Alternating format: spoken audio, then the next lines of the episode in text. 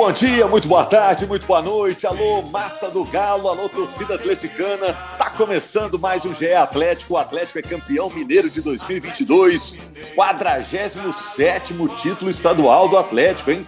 Daqui a pouquinho chega a 50, hein? O Atlético venceu seu arquirrival, o Cruzeiro 3 a 1 Dois gols do Hulk, um gol do Nacho, com Edu descontando para o Cruzeiro. Clássico com torcida dividida, mais de 50 mil torcedores no Mineirão. Vai ser legal a gente discutir esse assunto e falar também do que vem por aí. Copa do Brasil, Brasileirão, Libertadores. O Atlético já joga na quarta-feira contra o Tolima, na Colômbia, e joga no domingo contra o Internacional, no Mineirão, pelo Campeonato Brasileiro. O Atlético entrou como favorito e saiu campeão estadual. Eu sou Rogério Correia, estou aqui apresentando o podcast com o Jaime Júnior, narrador. Alô, Jaime. Alô, massa atleticana, parabéns. Marcelo Cardoso, do GE. Globo, muito serviço no fim de semana, repercutindo esse título, né, Marcelo? Muito serviço, Rogério, mas vale a pena. Cobertura legal de fazer. Bom dia, boa tarde, boa noite aí para todos. E a Carol Leandro, que é representante da torcida do nosso podcast, a voz da torcida. Dá para dizer que é a voz rouca da torcida na segunda-feira, Carol? Hoje, com certeza, é a voz rouca de campeão, Rogério. Voz rouca de quem comemorou demais esse fim de semana. Um abraço para vocês e um parabéns para a massa que deu um show no Mineirão sábado. A gente está com o apoio luxuoso do Rafael Barros, que está coordenando esse podcast. E eu pergunto: o Atlético termina o campeonato com o time titular escalado para o Brasileirão, para a Copa do Brasil, para a Libertadores? O Atlético já mostra o futebol que mostrou em 2021. E o Hulk, hein? O Hulk disse que pensou em deixar o Galo lá no início da trajetória dele, estava ficando na reserva. Agora, ao contrário, acumula títulos e artilharias. O que é que fez tudo mudar para o Hulk? Vamos começar então com a nossa turma e o torcedor atleticano vai acompanhando o podcast. O Atlético está pronto aí para Brasileirão, Copa do Brasil, Libertadores, escalado com o time titular. O time titular é esse que jogou a final contra o Cruzeiro? O que, que você acha, Jaime? É esse que jogou a final contra o Cruzeiro, do meio para frente. Na defesa, vai entrar o Júnior Alonso, fatalmente. O Hever temos aqui que valorizar. Que campeonato fez o Hever? Não à toa entrou na seleção do campeonato. Extraordinário campeonato do Hever. E facilitou para o Mohamed, parabéns para ele, parabéns pelo título, no dia do aniversário, é, completou mais um ano de vida e foi campeão. E ele tinha que escolher entre Godin e Hever, porque o Júnior Alonso, ele já tinha ali uma situação assim, pô, Júnior Alonso é, nem tinha reestreado pelo Atlético ainda. A reestreia dele acabou sendo ali mais para o fim do clássico. É, então ele tinha que escolher entre Hever e Godin. E aí o Godin chegou, depois de duas partidas pela seleção, seleção uruguaia, com dores no joelho. E aí o, o Mohamed tem estrela, né? Ajudou para ele tomar a decisão. Ele colocou o Hever na final e o Hever jogou demais. Jogou demais o campeonato. É, e essa decisão também. Mas está todo mundo escalando o Júnior Alonso sem ver ele na volta, né? Sem ver ele realmente, de fato, reestrear pelo Atlético jogou alguns minutos na decisão. Está todo mundo dizendo, ah, o Alonso vai ser titular. Mas a gente não sabe como ele está voltando, né? É, ele, ele tem um pouco, ele perde um pouco o ritmo de jogo, né? Naturalmente. E ele vai ganhar esse ritmo de jogo jogando. Né? É, por exemplo, agora nós vamos ter é, o Atlético nesse, nesse mês de abril que está começando. Quarta-feira já tem o Tolima pela Libertadores fora de casa. Domingo Internacional em casa, estreia do Campeonato Brasileiro. No outro meio de semana já tem o América pela Libertadores da América. E no outro fim de semana é Campeonato Brasileiro. E aí no outro meio de semana já é Copa do Brasil, que começa contra o Brasiliense. Então é jogo atrás de jogo. Fatalmente o Alonso vai entrar. E quando entrar, a gente sabe a bola que ele joga. Ele vai ganhar ritmo de jogo e vai ser titular dessa equipe. Para mim é indiscutível. Alonso é titularíssimo do Atlético não, não há dúvida alguma. O Godinho é um baita de um jogador, Hever está jogando demais, mas nesses tantos bons jogadores que estamos falando aqui, o Alonso está acima deles, é, é titular. É a condição de, de jogo mesmo, física, ele recuperar ritmo de jogo e ele pega a camisa 3, tanto que o Godinho já falou, não, cara, a 3 é sua, cara, você é o cara. E para mim, ele é o cara dessa defesa. Vamos voltar a falar já já sobre o futuro do Atlético na temporada, mas vamos voltar aqui para o sábado, né? Porque o torcedor atleticano quer ainda falar do clássico contra o Cruzeiro, a final do Campeonato Mineiro. as duas equipes, os dois gigantes do futebol de Minas, se enfrentando numa decisão de Campeonato Mineiro depois de quase três anos. A Carol Leandro, afinal, foi ver o jogo lá em Loco, no Mineirão, Carol? Fui participar da festa, né, Rogério? É. Mineirão lotado, meio a meio. E assim, um parabéns para a organização, né, Rogério? A gente falou semana passada sobre como a gente queria que isso desse certo e deu muito certo. Foi uma, uma festa maravilhosa e a gente foi presenteado, né, com, com, com a partida, uma partida com intensidade disputada e ganhou o melhor time do campeonato, na minha opinião, ganhou o Galo. E me fala como foi a experiência de um jogo com torcida dividida. Você é jovem ainda, né, Carol? A, a gente está tendo poucos clássicos com torcida dividida. Você deve contar nos dedos aí os clássicos com torcida dividida, né? Ou não?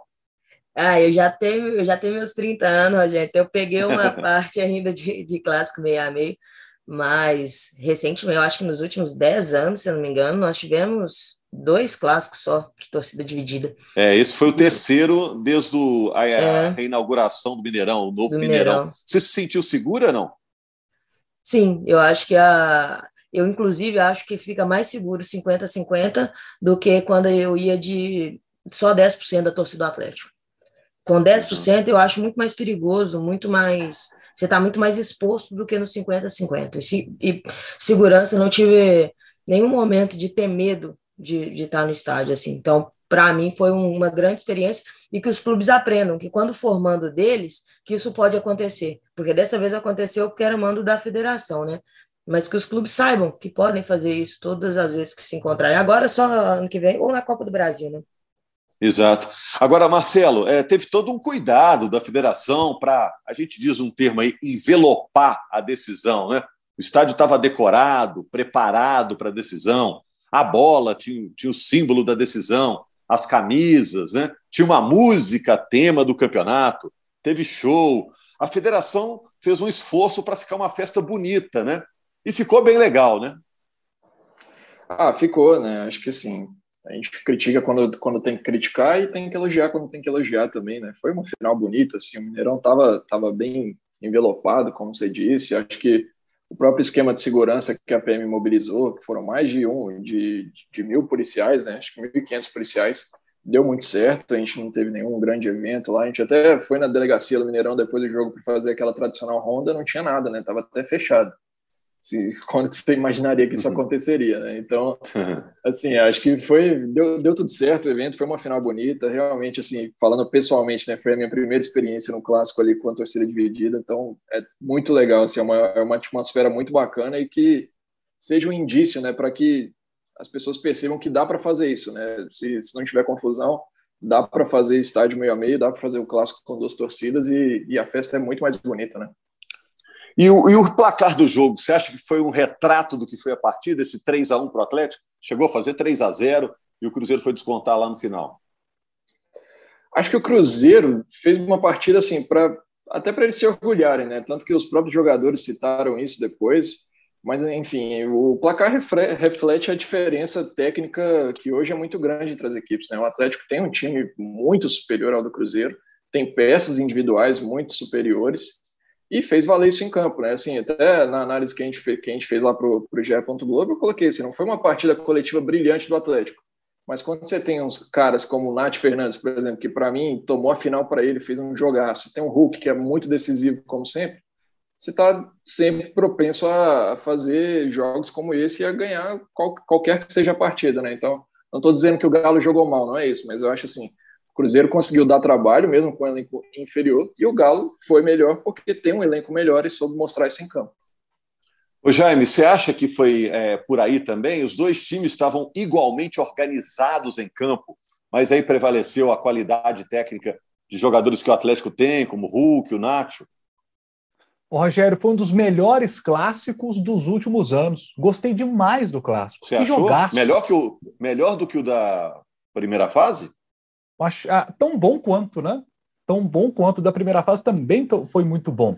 É, porque é, nesses dois jogos nós tivemos é, muitas oportunidades de gol sendo criadas. O Cruzeiro teve oportunidades de gol, o Atlético também as teve. E aí a qualidade técnica individual do Hulk pesa, porque é ele quem abre o placar quando ele ele traz ali para o meio, protegendo muito bem a bola. Ele faz isso muito bem para proteger para a perna canhota, para poder bater para o gol e, e, fazer ali 1 a 0 né? O que é um jogador extraordinário. São 26 gols nos últimos 26 jogos, média exata de um gol por jogo nesse recorte das últimas 26 partidas em que ele atuou. Se a gente fizer uma comparação com outro grande jogador, outro grande artilheiro que é o Gabigol, nos últimos 26 jogos, o Gabigol marcou 17 vezes pela equipe do Flamengo. Então você vê que o Hulk realmente está extraordinário. São 11 gols nessa temporada em nove jogos. São 47 gols marcados em 77 jogos com a camisa do Galo, além de mais 13 assistências, que ele ainda deu o passo para o gol do Nacho. Se a gente juntar esses números, são 60, 60 participações diretas em 77 gols, jogos com a camisa do Galo, artilheiro do Mineiro com, com 10 gols. Então, de fato, ele é um jogador diferenciado. Agora, um ponto que eu acho que o, o Atlético, na sequência da temporada, ele precisa olhar com mais carinho. Isso ficou claro no clássico e ficou claro até agora na temporada para gente. Se tem um ponto que o Atlético precisa evoluir é no seu jogo aéreo defensivo. O Atlético tomou apenas seis gols no Campeonato Mineiro. A atuação da defesa, do sistema defensivo, é uma atuação muito boa, tanto que é a, é a melhor, são os melhores números do Atlético desde que o Campeonato Mineiro passou a ser jogado em 2004 com esse sistema, é, esse sistema de disputa, né, com 12 na fase de classificação e, e, os times passando às semifinais, com uma pequena sessão de dois anos que tivemos quartas de finais. É, mas esses seis gols que o Atlético tomou, cinco foram em, cruzamentos para a área, foram lances de bola aérea. Então, esse é um ponto que o Atlético precisa estar atento. Apesar de ter ali um grande zagueiro como o Heber, que é muito bom no jogo aéreo, mas o Atlético tomou cinco gols jogo, no jogo aéreo em, em seis, seis gols sofridos. Então, esse time do Atlético que é tão bom, e aí eu quero destacar, eu citei esse recorte, mas vou citar um outro recorte, para porque temos que valorizar o sistema defensivo do Galo. Foi, foi muito bom no Campeonato Mineiro. É, vamos pegar o, o, ano todo, nos últimos 15 jogos, em 9 o Atlético não tomou gol. Então você vê que é um sistema defensivo muito bom. Com a bola no chão é difícil entrar na defesa do Atlético. Então os times estão tentando pelo alto. E no Campeonato Mineiro foi onde mais tiveram sucesso, nos cruzamentos para a área. O Jaime falou aí, eu vou deixar uma pergunta para os três aí, mas começando pela Carol, que é torcedora, representa a torcida no nosso podcast aqui. O Jaime falou do Hulk, dos números do Hulk, os títulos do Hulk. Já são cinco títulos do Hulk pelo Atlético, né? Foi artilheiro da Copa do Brasil, artilheiro do Brasileiro, agora artilheiro do Campeonato Mineiro. Ô, Carol, você acompanhou a era Ronaldinho Gaúcho no Atlético. Você acha que a relação da torcida do Atlético com o Hulk ainda é mais intensa do que foi da torcida do Atlético com o Ronaldinho Gaúcho? É a mesma coisa? É menos? O que, que você acha? Você que viveu esses dois momentos, teve esse privilégio, né, Carol? É, eu, eu tive essa sorte. Ô, Rogério, eu acho que a torcida do Galo vive de maneira mais intensa, intensa a, a fase do Hulk. É, eu creio que é porque o, campeonato que o Hulk ganhou é um campeonato muito longo. Então a gente foi aproveitando o Hulk e aproveitando os gols, partida a partida, rodada por rodada do Brasileirão. A Libertadores ela é um tiro mais curto e na fase final, os jogadores que foram decisivos é, variaram, né? Teve Vitor, teve Léo Silva, teve Bernard, Teve também o Jô, também o Ronaldinho, mas se dividiu muito. E ano passado a gente meio que concentrou todos os gols do Galo, digamos assim, no, no Hulk. E aí, na final, que teve o destaque maior, na final não, né? No último jogo para ser campeão, que teve um destaque maior para o Keno. Então eu acho que essa relação de aproximação com o Hulk foi mais forte por isso. Mas eu ainda acho que o Ronaldinho e, e o Hulk vão, vão duelar por algum tempo aí para a gente saber quem é mais ídolo da torcida do Galo, viu, Rogério? É, e ainda tem Reinaldo como ídolo histórico. Mas você vê que o Hulk, né, Jaime, eh, Marcelo, ele está nesse patamar, né? Está nessa prateleira aí, impressionante, com pouco tempo de Atlético. A gente pode dizer que é pouco tempo. Tem um ano de Atlético, um pouco mais que isso, né? Sim, exato. O Hulk é um jogador extraordinário, não só dentro de campo que me encanta ainda mais no Hulk é a figura do Hulk fora de campo também. Ô, gente, aquela foto do Hulk com Ronaldo Fenômeno é uma foto que diz demais a foto postada pelo Hulk nas redes sociais, porque mostra o tamanho do jogador que ele é. O Hulk não precisa ficar provocando a torcida do Cruzeiro, sabe, dando declarações polêmicas para poder, sabe, dar aquela zoada no Cruzeiro. Gente, a brincadeira, ela faz parte. Quem consegue fazer essa brincadeira em alto nível, legal. Mas há jogadores que, para poder ganhar a sua torcida, eles é, usam alguns termos, sabe? Eles se dirigem à torcida rival de uma forma desrespeitosa. E o Hulk dá um exemplo para todos os jogadores, principalmente os mais jovens que estão vindo aí, principalmente os próprios jogadores do Atlético, que conquistaram. Como é que você conquista uma torcida com atuações em campo? Com muita raça, como gosta a torcida do Galo, e principalmente, o mais importante, com qualidade dentro de campo. O Hulk chama a responsabilidade mesmo, como chamou no primeiro gol, foi lá e fez o a 0 que abriu o caminho para o título. E o, e o terceiro gol do Atlético que ele marcou, o Arana estava querendo cobrar. O Hulk falou assim: não, é comigo. Eu sou o cara que veio para ser o cara para ser decisivo, para assumir a responsabilidade nesses momentos. Aquele era o momento para fazer o 3 a 0 e, e carimbar o título. Então ele diz: Arana, desculpa, cara, não, não, essa, essa bola não é contigo, é comigo, a responsabilidade é minha. E ele foi lá, bateu e fez, sabe? Esse é o cara que hoje o Atlético tem. Ele é um jogador muito maior do que apenas a gente vê dentro de campo que ele faz fora de campo também é excepcional. No trato com a torcida, a relação com essa massa fantástica do Galo. Hulk é um jogador extraordinário, dentro e fora de campo.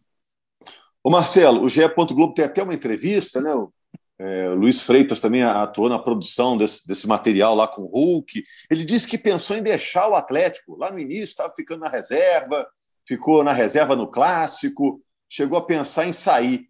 E ficou, tudo foi resolvido. Segundo ele, recebeu conselhos da mulher para ficar e tudo mudou. E mudou por quê em campo, Marcelo, na sua opinião? Ah, eu acho que mudou por dois fatores. Né? O primeiro foi a paciência dele, né, de saber que tinha um tempo já que precisava desse. Ele mesmo pedia né, esse tempo para ter uma condição física melhor e ele teve. E principalmente eu acho que a, a, inteligência do Cuca de enxergar o Hulk numa nova função, né? Que até então ele não tinha atuado, que é mais centralizado. Eu acho que quando o Cuca coloca o Hulk para jogar ali como um centroavante, meio que um falso 9 ali mais pelo centro, né? Muda a história do Hulk no Atlético, assim, e é aí que as coisas começam a acontecer, né? E eu acho que o Hulk, como o Jaime falou, é um, é um cara extraordinário, assim, ele tem um papel muito grande de até de pilhar os, os, o restante dos jogadores, né? Ele deu uma, uma declaração logo depois do jogo ali, acho que para o Guto Rabelo, falando sobre a questão de dos jogadores terem um lápis e o um papel na mão, né? De poder continuar escrevendo essa história. Eu acho que essa liderança, ele até falando na comparação sobre o Ronaldinho, eu acho que ele exerce mais do que o Ronaldinho fazia, por exemplo, essa vontade de continuar ganhando e de entender que eles estão num momento ímpar na história do Atlético, né? O atual momento, para mim, é disparado o principal momento da história do Atlético em termos de título, né? Então acho que o Hulk abraçou isso aí e essa questão de mudança de posicionamento dele, de passar a jogar mais pelo centro e não mais pela ponta direita, como ele veio, né, para ser contratado, eu acho que foi o que mudou o caminho dele no Atlético e até no futebol brasileiro. Né? Deixa eu Vamos virar uma situação aqui. de bastidores, tá, Rogério? Diga, diga, importante. Diga. É, de apurações que eu tive dentro dos bastidores do Atlético. O papel do Rodrigo Caetano, diretor de futebol, nesse processo. A gente sempre vê a figura do diretor de futebol como o cara que contrata jogador. Ele é muito mais do que isso. A parar essas arestas, como surgiu, por exemplo, com o Savarino, que a gente ficou sabendo depois da história, o Savarino chegou a se recusar a participar de um jogo. Então, o diretor de futebol, junto com o técnico Cuca, para poder trabalhar essa situação, sabe? Para poder contornar essa situação sem deixar vazar para a imprensa, que também é importante para a coisa não crescer. O Rodrigo Caetano teve papel fundamental nesse processo para que o Hulk conseguisse desempenhar todo o seu futebol. É claro que ele é junto com o Cuca esse processo, mas ele faz a intermediação desse processo para os dois poderem sentar, conversar, chegarem ao denominador comum de onde seria melhor para o Hulk jogar. Né? Então, o Rodrigo Caetano também teve um papel fundamental nesse processo. Os méritos também têm de ser dados a ele. O Marcelo, só atualiza para a gente em relação a Libertadores. Tem esse jogo na Colômbia. Fala da agenda do Atlético. A gente está gravando na segunda de manhã. O Vargas vai viajar, não vai? É, Godin vai viajar, não vai? Atualiza para a gente, por favor. Olha, Rogério, então, você falou, a gente está gravando na segunda de manhã, né? O Atlético tem um treino marcado para essa segunda-feira e embarca lá para Bogotá, na Colômbia, para a capital da Colômbia, às 23h55 da noite. A previsão é de chegada lá na Colômbia às 4h30 da manhã da terça-feira, e de lá o time segue de ônibus para Ibagué. A previsão é de que o deslocamento total do Atlético para chegar em Ibagué seja de 17 horas, né? Então, isso talvez até Ixi. é um peso muito grande, né? O deslocamento para Ibagué, para a cidade, a cidade onde joga o Tolima, é muito complicado. O próprio Boca Juniors, uma vez, viveu uma aventura para chegar lá. Então é a grande, a grande preocupação em termos de deslocamento dessa primeira fase inteira da Libertadores para o Atlético é essa na estreia para jogar contra o Tolima. E aí, sobre os jogadores, isso vai ser definido no treinamento hoje, né? A gente está aguardando ainda para ver como que se desenvolve essas situações do Vargas e tanto do Godin, mas a tendência, a princípio, é que os dois talvez, talvez fiquem por aqui, enfim, vamos, vamos avaliar aí e a gente traz mais informações no ge.globo para o pessoal ficar de olho. Ô Carol, e como torcedora para essa Libertadores, você está mais otimista que no ano passado? Está a mesma coisa? É, o favorito é o Palmeiras, o atual bicampeão? Ou tem que dividir esse favoritismo com o Atlético e com o Flamengo ainda? Eu acho que ainda divide esse favoritismo com pelo menos Atlético e Flamengo. E, e os times grandes da Argentina são sempre perigosos na Libertadores, Rogério. Mas eu tô com um desejo muito maior de Libertadores esse ano do que eu estava ano passado. Ano passado eu queria muito Brasileirão. Esse ano eu só eu só fico pensando assim, fazendo simulação, vendo como é que vai dar, que vai dar galo, vai dar galo, porque eu tô com muita confiança também esse ano. Porém, o Palmeiras ainda dentre os favoritos, eu acho que ele tem um destaque, porque o, o Palmeiras continua bem esse ano, jogando esse bem, esse ano, assim como o Galo. O Flamengo não, o Flamengo já está um pouquinho mais abaixo disso. E o Palmeiras tem manutenção de trabalho, né? Igual o Jaime estava destacando a questão da bola aérea no Galo. Esse problema pode ser um problema de entrosamento, um pequeno problema de posicionamento, mas por quê? Porque a gente está começando um novo trabalho. Por mais que as peças são as mesmas, o tipo de, de atuação, o, as jogadas, né? O jeito de jogar, as estratégias são diferentes. Então o Galo ainda está nessa mudança mas está bem. Mas o Palmeiras eu acho que está à frente um pouquinho por causa disso, porque está dando sequência e o time do Palmeiras é realmente muito bom. O treinador deles é impressionantemente calculista para definir os rumos da sua equipe. E, e ano passado eles desbancaram a gente quando nós éramos os favoritos, né? Então eu espero que esse ano se, se encontrar no meio do caminho que a gente deu o troco nisso aí, Rogério. É, claramente o Abel, técnico do Palmeiras, tem o time na mão, né? Ô Jaime, eu vou deixar você fechar falando de Libertadores. Tem esse jogo quarta-feira contra o Tolima, estreia fora de casa do Atlético. O que, que o Atlético tem que fazer esse ano e, e que não fez no ano passado para finalmente chegar a essa, essa taça pela segunda vez, Jaime, a taça da Libertadores? Rogério, o Atlético não chegou à final da Libertadores no ano passado por um detalhe Detalhe de um pênalti que a bola bateu na trave, cobrado pelo Hulk. Hulk só errou dois pênaltis com a camisa do Atlético. Na decisão por pênaltis contra o Boca, nas oitavas da Libertadores, e esse contra o Palmeiras. Os outros todos ele guardou. Extraordinário cobrador. Nesse pênalti ele deu azar. Deu muito azar. Muito azar. Se essa bola entra, muito provavelmente o Atlético estaria na final da Libertadores da América. Detalhe, Rogério, detalhe. Agora, esse ano, se o Atlético conseguir conquistar a Libertadores da América, olha, é, é, o Atlético, o, Hulk já tem todos esses títulos, né? E esse elenco já tem todos esses títulos que vem do ano passado. Se ganha Libertadores da América, esse elenco estará caminhando para se tornar o maior do, da história do Atlético. Já se discute isso, se esse elenco é o maior da história. Se ganha Libertadores da América, já pensou, torcedor do Galo? Se vem um Mundial ainda no final do ano, aí sim o Atlético se torna, esse elenco se tornaria o maior de toda a história. Mas antes de ir embora, Rogério, eu queria destacar dois pontos aqui finais que acho importantes a gente falar. a gente não falou um A sequer a respeito de arbitragem. Parabéns a Felipe Fernandes de Lima, o árbitro do jogo. Conduziu muito bem tecnicamente a partida e disciplinarmente também. Hever e Edu chegaram a ter um entreveiro. Depois até se abraçaram no final, conversaram, ficou tudo bem entre eles. Mas naquele momento tenso do jogo, nos momentos difíceis de um clássico tão pegado, tão disputado, Felipe Fernandes Lima levou muito bem. Celso Luiz da Silva foi quem marcou o pênalti, porque o árbitro chegou a ter uma dúvida na hora, ele marca o pênalti confirmado pelo VAR. Ótima atuação do, do bandeira Celso Luiz da Silva e do outro bandeira Guilherme Dias, Dias Camilo. Então, o trio de arbitragem foi muito bem. Que bom que não tivemos morte, que bom que não tivemos confusão na cidade, com brigas combinadas pela internet, nada disso. É, que bom, gente, que bom que nada disso aconteceu. Parabéns também à Polícia Militar, Serviço de Inteligência da PM, para poder atuar, impedir que esses confrontos acontecessem, né? a atuação da PM exemplar nesse processo. E eu queria fazer um terceiro destaque. A foto, para mim, a, a, a, imagem da final. A foto do Hulk com o Ronaldo, que expressa bem tudo que a gente quer. O, o, cara, o, o Hulk, foi o cara da decisão, fez dois gols na final, foi o cara do título do Atlético, depois se encontra com o Ronaldo, né, que caminha para ser o dono do Cruzeiro, tem essa confirmação nessa segunda-feira, se vai ou não é, o, o, Cruzeiro aceitar as imposições do Ronaldo, mas o fato é que ele está comprando o Cruzeiro, é um grande ídolo do futebol brasileiro, e isso para mim é maior, né? Ronaldo é um ídolo de todos nós brasileiros.